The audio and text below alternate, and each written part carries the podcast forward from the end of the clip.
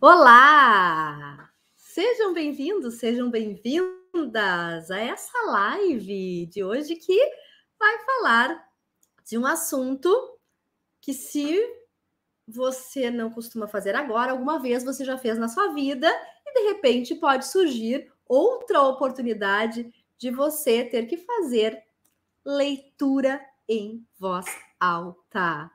Quem não lembra da época de colégio, que nós tínhamos que ler textos, ler histórias para os colegas, para quê? Para treinar a nossa leitura, para desinibir, para se autoescutar, e todos esses objetivos estão por trás desse exercício que a gente já começa lá na infância e que de fato é super importante, que vai refletir também na desenvoltura da nossa fala, na pronúncia dos sons, ao lidar com as pessoas ao falar em público ou qualquer outra situação de exposição. Então, fica aqui comigo que eu vou falar dos recursos de fala e voz tão importantes para fazer uma boa leitura em voz alta. E o nome dessa live é Como fazer uma leitura bem feita em voz alta. Uma leitura bem feita, muitas vezes, é muito melhor do que uma fala de improviso. É muito comum nós irmos a, a, a discurso, sei lá, de, de festa de, de formatura de final de ano, de um, discursos de alguma algum evento público, e, e, e as pessoas que estão discursando, às vezes, falam de improviso. E um falar de improviso que sai enrolado, sai aquela coisa assim, ah, não sabe muito bem o que vai falar. E aí eu digo para os meus alunos que chegam aqui me perguntando quando tem que fazer um discurso, Bianca, eu treino improviso ou eu faço um discurso escrito e leio? Eu sou muito fã do discurso escrito e lendo depois. Então fica aqui comigo, já curte essa live, já compartilha com quem você acha que vai gostar e também me segue aqui no canal da Falando Bem se você ainda não me segue, porque tem muito conteúdo bom, profundo e que eu tenho certeza que vai ajudar você a se desenvolver, a melhorar a sua dicção, a sua fala, a sua oratória, a sua desinibição e enfrentamento diante de uma situação de exposição. Coloca aqui para mim. Você gosta de fazer leitura em voz alta? Já escreve aqui, participa nos comentários. Eu adoro saber o que vocês pensam. Me façam perguntas, por favor, participem. E eu vou falar, começar falando aqui do que é importante, quais são os recursos de fala e de voz importantes para que a leitura seja bem feita. Eu vou, inclusive, dar exemplos de leitura, eu quero que vocês me acompanhem para vocês verem que tem diferença de uma leitura reta, que não tem expressividade nenhuma, para uma leitura que você faz com consciência, sabendo o que você vai pontuar, o que você vai enfatizar. Olá, Jorge, era um terror para mim. Hoje já consigo. E é bem assim, muitos alunos meus dizem que eram traumatizados quando, lá na infância, não gostavam de fazer leitura, ou faziam de uma forma obrigada, ou até mesmo quando faziam, às vezes os coleguinhas riam, e aí isso acaba traumatizando. Mas eu quero dizer que a gente pode treinar, porque tanto falar de improviso quanto fazer leitura são habilidades que nós podemos treinar, praticar e fazer de uma maneira muito bacana e que a gente saia satisfeito e ainda que conecte com as pessoas, porque a pior coisa é quando alguém faz uma leitura e a gente não presta atenção, uma leitura chata, uma leitura monótona. Então vamos lá. Pega caneta e papel aí para anotar o que vocês precisam cuidar ao fazer uma leitura. Olá, Maicon. Seria muito mais feliz se eu falasse de improviso do mesmo jeito que leio em voz alta. Olha, o Maicon fala bem em voz alta, faz boas leituras e quer falar de improviso assim. E é possível também, Maicon. E é prática, prática. Tem, tem, já tem lives que eu fiz sobre falar de improviso, que eu dou dicas bem importantes sobre esse assunto. Quero fazer ainda mais lives aulas sobre improviso, que é a dor de todo mundo, né? Que é o pior cenário. Inclusive, nos meus cursos de oratória, tanto presenciais quanto online com videoaulas e online ao vivo, eu provoco essas situações de fala de improviso, que é o pior cenário, porque falar de um assunto que a gente domina, fazer uma apresentação de um assunto que a gente treinou, praticou, é muito mais fácil. Agora, falar de improviso é o pior cenário. E é bacana quando nós estamos preparados para poder nos expor de uma maneira confiante, saindo satisfeito com a nossa performance. Então, anota aí o que é importante para nós termos uma leitura interessante que faça com que as pessoas prestem atenção.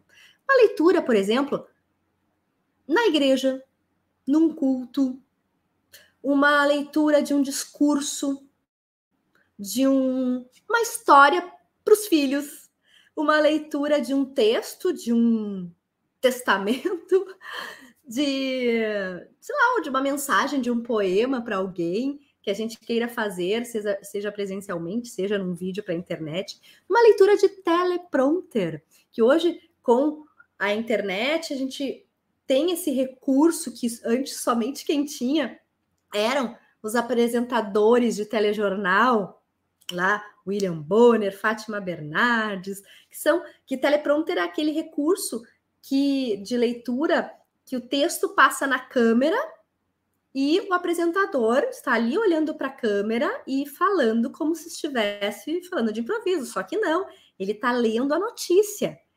Então, esse recurso hoje está à, nossa disposição em aplicativos de celular. E são maravilhosos para quem precisa gravar vídeo e tem dificuldade ainda de falar de improviso. Escrever um texto e colocar no teleprompter é show. Só que a diferença está em quem lê o teleprompter de uma forma expressiva, natural, que parece que está conversando como um apresentador de telejornal, para aquelas pessoas que leem o teleprompter de uma maneira muito reta, como se realmente estivesse fazendo uma leitura primária, sabe? Aquela leitura que que a que a gente tem lá quando somos crianças. Então, tem que tomar muito cuidado quando se usa esse recurso do teleprompter. Portanto, para qualquer tipo de leitura, é importante ter o recurso da modulação de voz. O que é modulação vocal? Modulação vocal são as ondas na voz. A pessoa que não tem modulação na voz, na fala, fala reto. Fala de uma forma assim, sempre monótona, sabe? Aquela coisa assim desse jeito. E quando ela faz uma leitura, ela também faz assim desse jeito. Por exemplo, disse uma ostra à sua vizinha ostra: Tenho uma grande dor por dentro de mim. Ela é pesada e redonda estou numa aflição. E a outra ostra, e a outra ostra respondeu com arrogante complacência: Louvado sejam o céu e o mar, não tenho dor reta, monótona. Ninguém presta atenção. Passou a borboleta, já olhou a borboleta. Essa pessoa não modula a voz. Ela lê reto, não dá emoção, não põe expressividade. Portanto, a modulação é fundamental. E como é que o que aliás o que compõe essa tal de modulação? ênfases e inflexões. Basicamente. Mas tem outros recursos. Eu vou falar agora das ênfases e das inflexões. O que são ênfases e inflexões?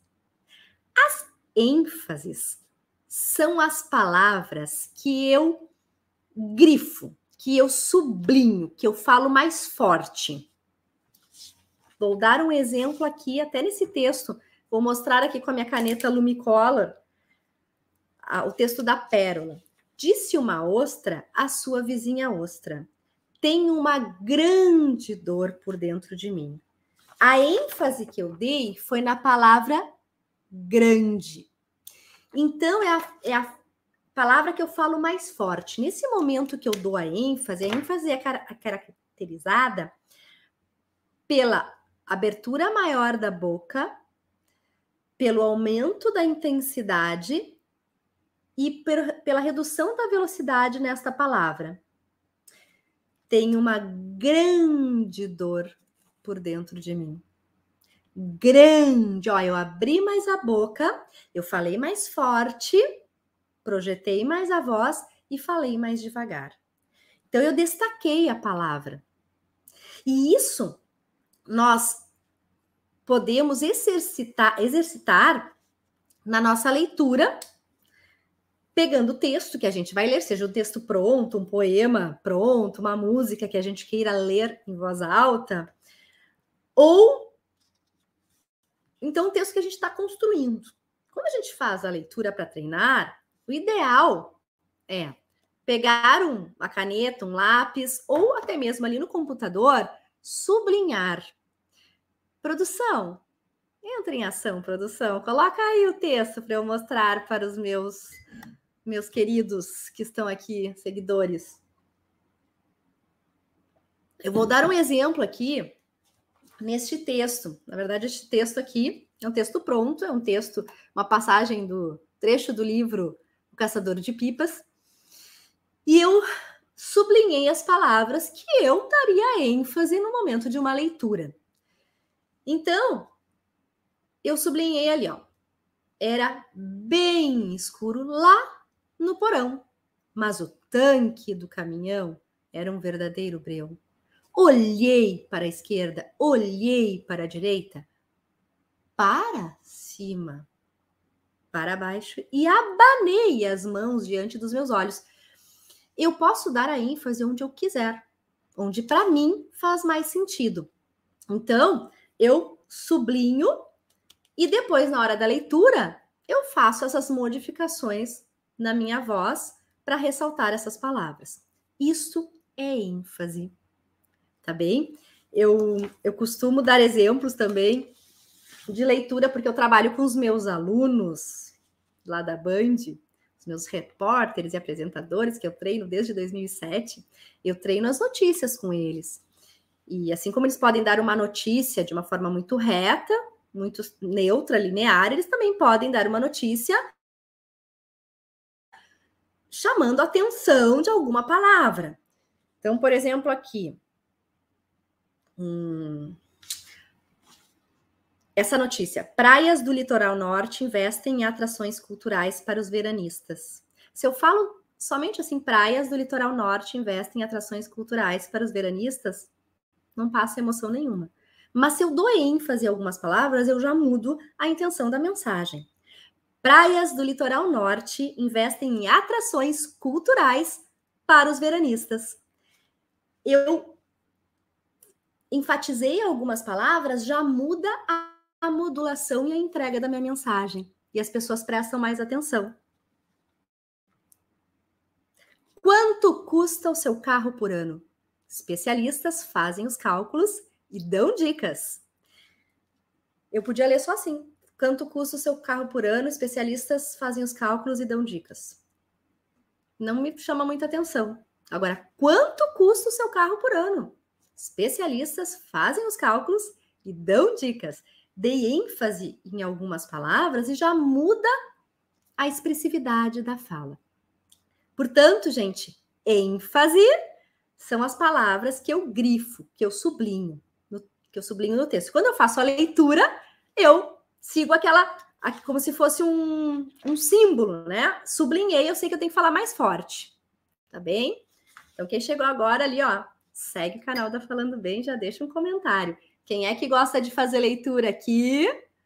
E quem não gosta? Ó, dois já responderam que gostam de fazer leitura. E quem não gosta?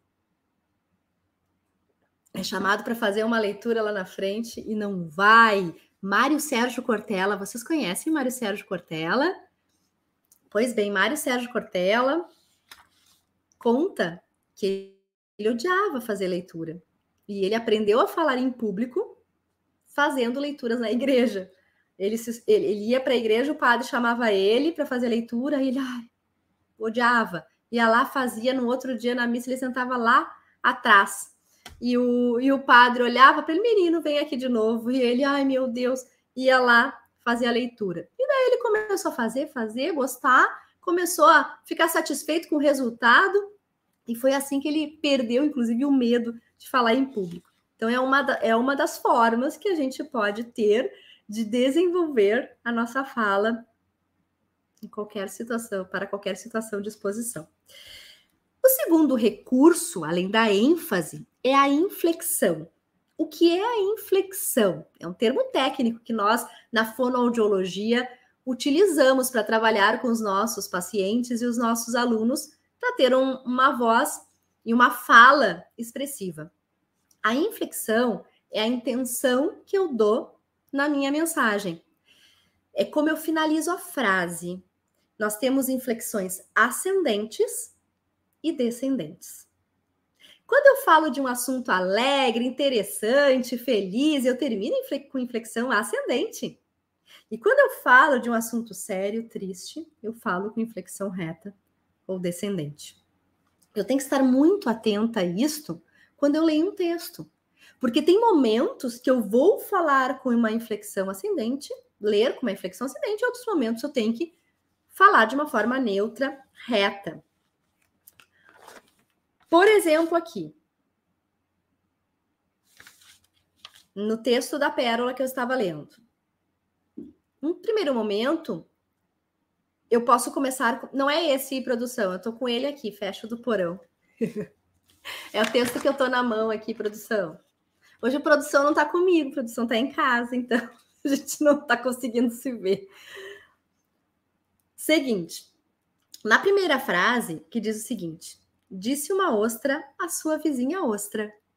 Eu posso fazer com inflexão ascendente, imaginando que a frase termine para cima. A próxima frase eu vou terminar em flexão descendente. Tenho uma grande dor por dentro de mim. Ela é pesada e redonda e estou numa aflição. Por que, que eu terminei em descendente? Porque aqui fala da dor da ostra. Eu não vou falar assim, tenho uma grande dor por dentro de mim. Ela é pesada e redonda, estou numa aflição. Não, né? Porque a, ou você está falando da dor dela, não vai falar de uma forma alegre. Então tem que fazer com uma inflexão descendente. E aí, vou chegar lá no final do texto, onde. Não, tem uma. É. Onde, onde uma das ostras diz assim: que uma diz que está inteira por dentro e por fora, e a outra diz assim: Sim, vós estáis bem inteira, porém a dor que a vossa vizinha sente é uma pérola de uma beleza sem par. Então, falando dessa, dessa, desse evento maravilhoso que é ter uma pérola dentro de si. Então, ela fala para cima. E quando a gente faz leitura, nós temos que identificar as frases do texto onde a gente vai falar de uma forma alegre e em outros momentos de uma forma mais reta, ou triste, ou tensa. Quando a gente conta uma história para crianças e queremos que elas prestem atenção, nós temos que fazer essas variações de com ênfases, inflexões e também variações vocais, que é o que eu vou falar daqui um pouquinho. Contando uma história, imagina que eu estou lendo aqui, porque eu não estou com, com o livrinho do, dos três porquinhos. Mas vamos imaginar que eu estou lendo. Era uma vez os três porquinhos. Um deles construiu uma casa de palha, o outro de madeira e o outro de tijolos. Coloquei inflexões para cima. Mas de repente apareceu o lobo. Ele bateu na porta da casinha de palha e pediu para entrar. Mudei voz e inflexão descendente, dando tensão a historinha. Tem criança até que fica assustada quando eu conto a história dos três porquinhos. Porque quando a gente faz essa variação, eles ficam super atentos. É claro que quando a gente quer que a criança durma, a gente não faz isso, tá, gente? A gente faz sempre de uma forma reta. E aí, deixa assim. Mas enfim, adulto adora também que escutar histórias e leituras de texto com essa expressividade, com o uso das ênfases, de inflexões, e vocês podem começar a pensar em quem vocês gostam, principalmente jornalista, apresentador, quem vocês gostam. E prestem atenção na leitura desses jornalistas. É porque quem vocês gostam é porque tem uma expressividade, é natural, cativa, prende a atenção de vocês. O Mário Sérgio sempre fala isso, né? E, e o Mário Sérgio também fa fala com inflexão ascendente o tempo todo. Ele fala desse jeito assim, não é sotaque. Ele fala com inflexão ascendente, nem ele sabe que ele usa esse recurso o tempo inteiro. Há quem goste, há quem não goste. Eu gosto, há quem se irrite. Mas não dá para falar o tempo inteiro com inflexão ascendente, tá bom, gente? Nós temos que variar para nossa fala ficar natural. Ele pode, ele já construiu a, o seu estilo de comunicação. Agora, eu falando aqui para vocês, vai ficar meio estranho falar sempre assim. Falei das ênfases, falei das inflexões, que são dois recursos importantes para a expressividade e para modulação de voz. Um outro recurso muito importante é a pausa, são as pausas. Nós usamos nos textos pausas curtas, pausas médias, pausas longas. As pausas curtas são pausas respiratórias, são aquelas pausas que a gente para, fica em silêncio, pega o ar e segue falando. Por exemplo, aqui. O universo surgiu há 13 bilhões de anos, aproximadamente, numa quinta-feira à tarde. Ó, eu respirei após o chamado Big Bang Bang, estrelado por Clint Eastwood. Esse aqui é um texto que é uma sátira, um aluno que fez para mim. Então, eu dou pausa quando tem uma vírgula, eu respiro. São pausas breves, pausas curtas, importantes também para compor a leitura. Eu não posso dar muitas pausas na minha leitura. 8 bilhões e meio de anos depois, ocorreu o surgimento do sistema planetário. Não posso fazer isso, porque fica entrecortado e perde, perde o sentido. Eu tenho que dar sentido. Por isso a importância de a gente fazer um, uma leitura antes de, de realmente ler em voz alta. Quando a gente já tem muita prática, pega a primeira vez e vai. Mas é bem importante. Eu lia na igreja muito, muito. Eu, eu lia muito na igreja, adorava ler. Mas eu sempre treinava antes para não errar as palavras, para não atropelar, para não gaguejar. Eu lia. Depois de um, de um, de um tempo lá que eu, eu também superei o meu, minha, minha vergonha, o meu medo de, de ler, de, de, de errar. Mas aí a gente vai aprendendo.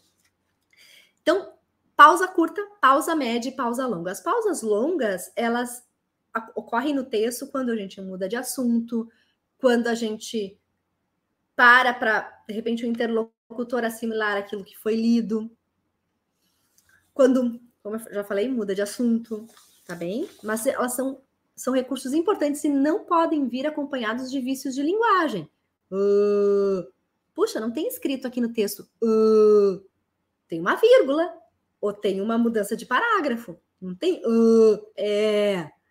Eu não posso sonorizar quando eu faço uma leitura. Não devo sonorizar a pausa quando faço uma leitura. E tão pouco na fala de improviso também, né? Quem não assistiu as minhas lives aqui, as minhas aulas e vídeos sobre vícios de linguagem, assista, que são bem, bem legais.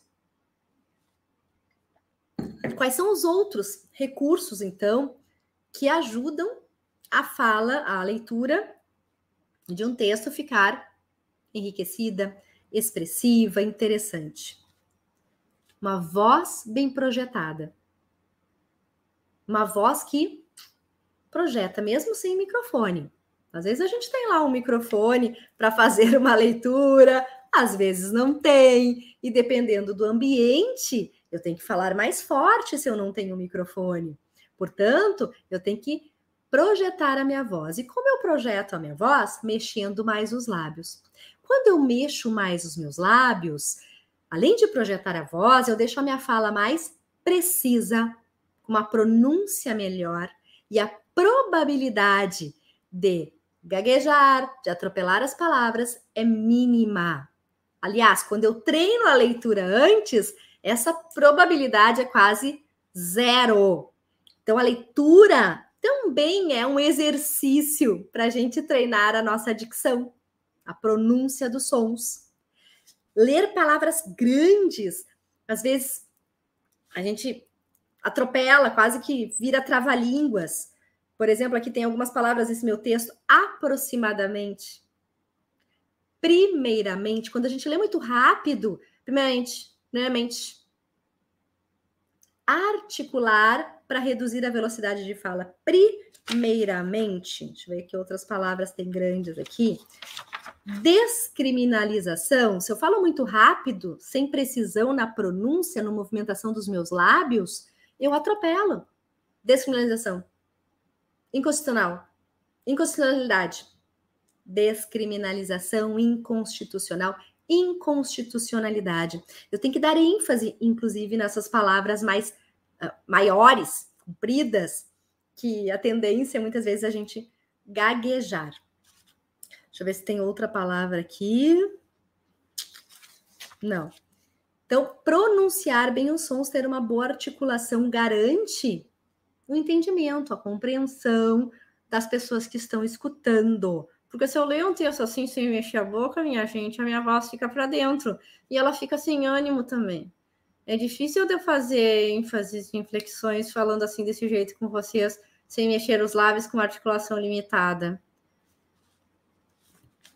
Deixa eu ver um texto aqui. Coloca na tela produção o texto que eu vou dar um exemplo de pessoas que não mexem a boca, que não abrem a boca para falar, que não projetam a voz e que passam desânimo. Produção? Acorda produção. Tá aí? Põe na tela. Põe na tela, produção. Por exemplo, passa para a próxima página. Se a pessoa lê sem mexer os lábios, o ar ali dentro não era normal, era espesso demais, quase sólido, e o ar não é para ser uma coisa sólida. Passa desânimo, quem é que vai prestar atenção num texto assim? O ar ali dentro não era normal, era espesso demais, quase sólido, e o ar não é para ser uma coisa sólida. Quis estender os braços, estilhacei o ar em mil caquinhos que se enfiaram pela minha garganta abaixo. E ainda por cima tinha cheiro de gasolina. Aqui está contando um drama do, do menino dentro de um, de um caminhão. Então, não é não é algo tão alegre, mas é, é dramático. Mexendo a boca, passa expressividade, expressividade. Então, mexer os lábios melhora a dicção, pronúncia, projeção de voz entendimento dos interlocutores. Que mais? Mais dois recursos de postura que são fundamentais para a expressividade.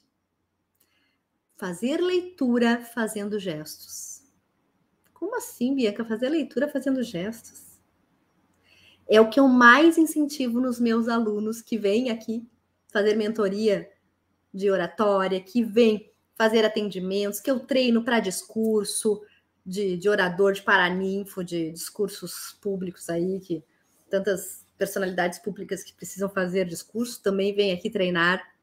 Eu treino gestual, fazer gestos, mexer as mãos enquanto fala.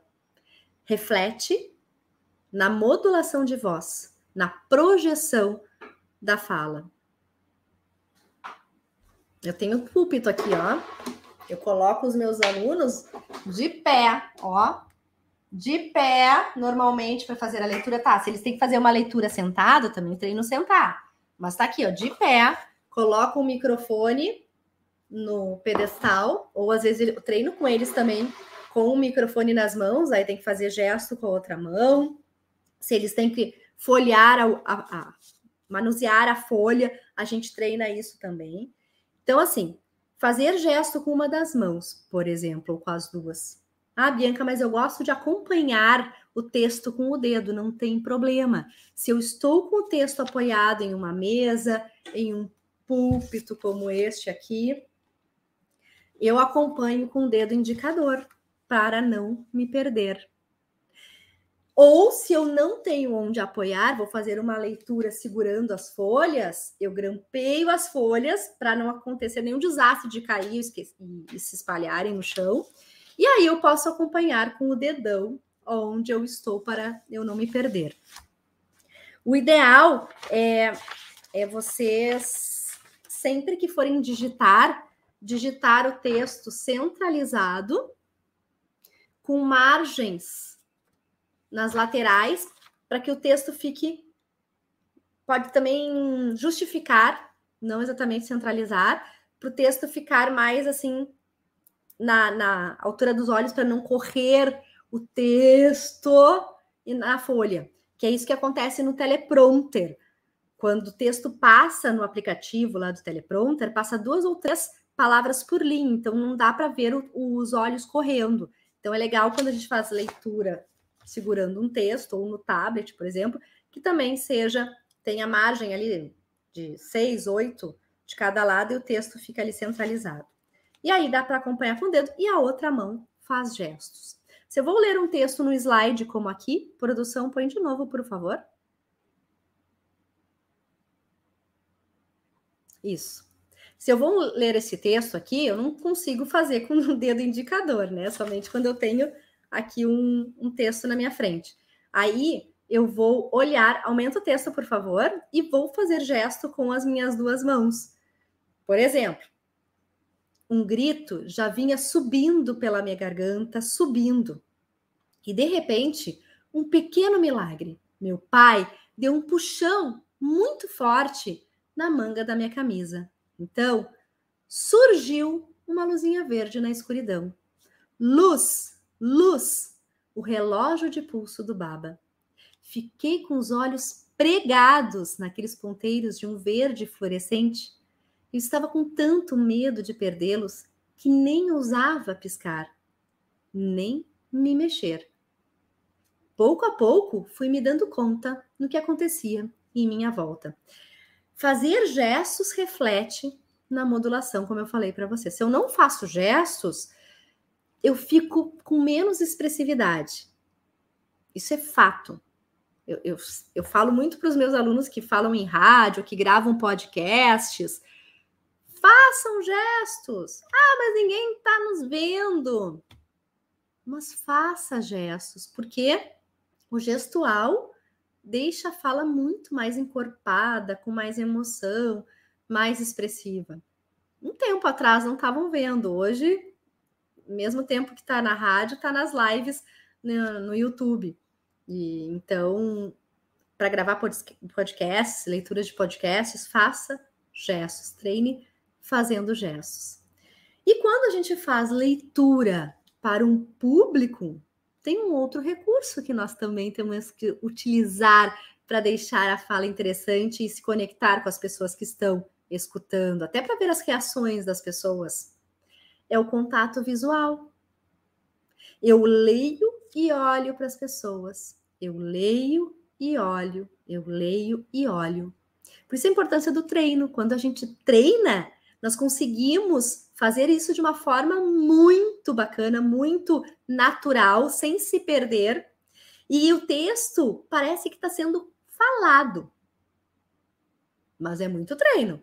Muito treino para sair quase que falado. Por exemplo, aqui. Disse uma ostra à sua vizinha ostra: Tenho uma grande dor por dentro de mim. Ela é pesada e redonda? Estou numa aflição. E a outra ostra respondeu com arrogante complacência: Louvado sejam o céu e o mar. Não tenho dor por dentro de mim. Estou bem inteira por dentro e por fora. Naquele momento, um caranguejo passando por perto, ó, tô acompanhando com meu dedo ouviu as duas ostras e disse àquela que estava bem inteira por dentro e por fora: Sim, vós estáis bem inteira. Porém, a dor que a vossa vizinha sente é uma pérola de uma beleza sem par. Gilbran.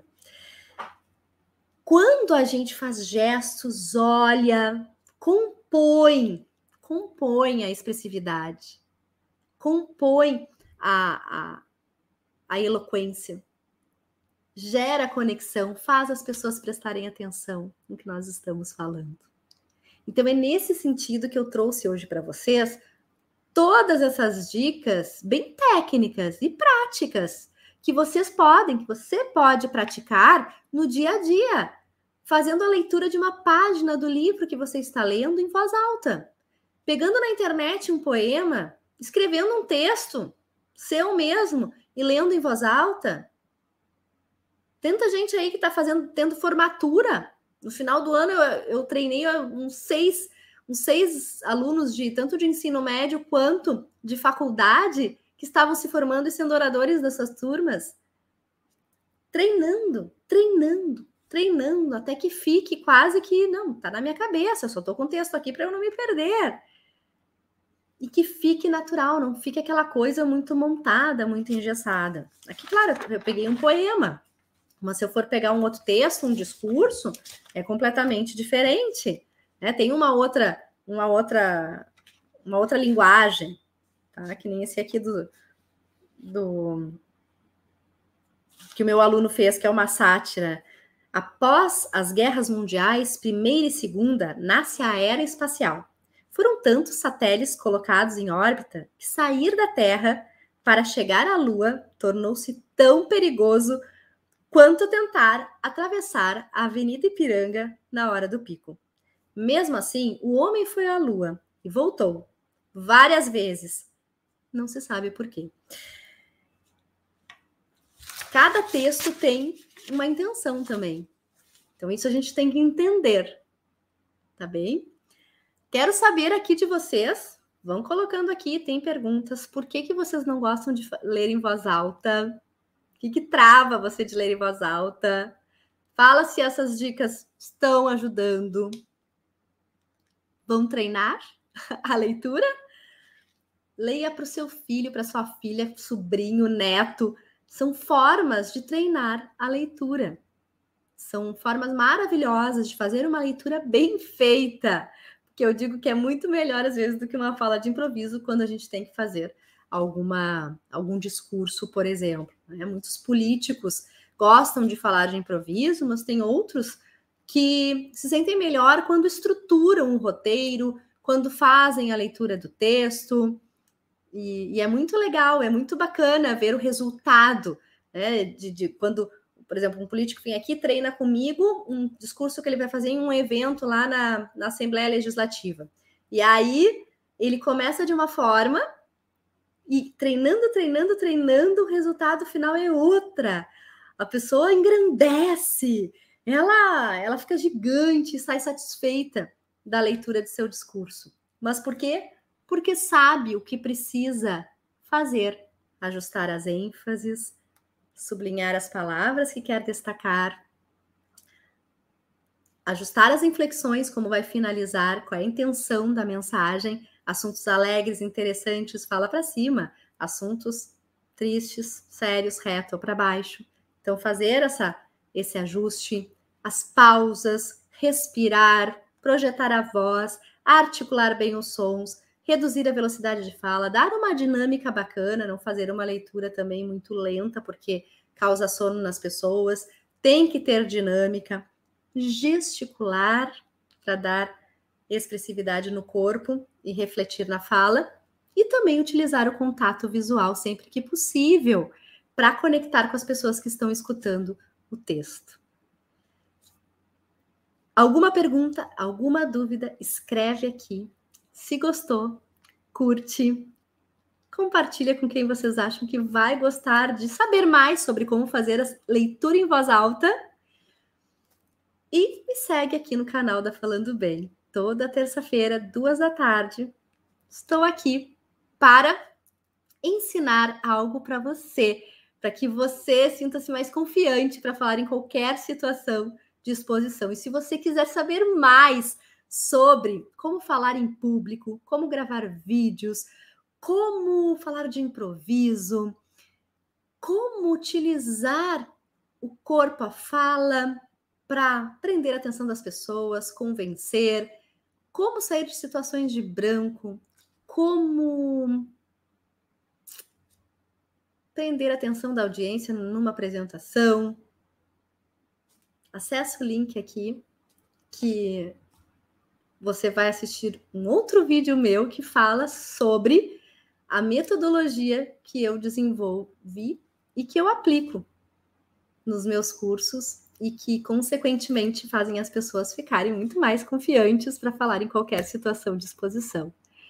Quero agradecer imensamente a presença de vocês e me coloco à disposição para o que precisarem.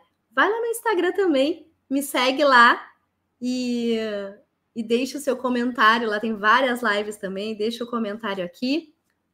Se quiserem também sugerir assuntos, eu estou sempre aberta. Muito obrigada, gente, pela atenção. É um assunto que eu adoro falar. E até uma próxima. Quer dizer, até semana que vem, até terça.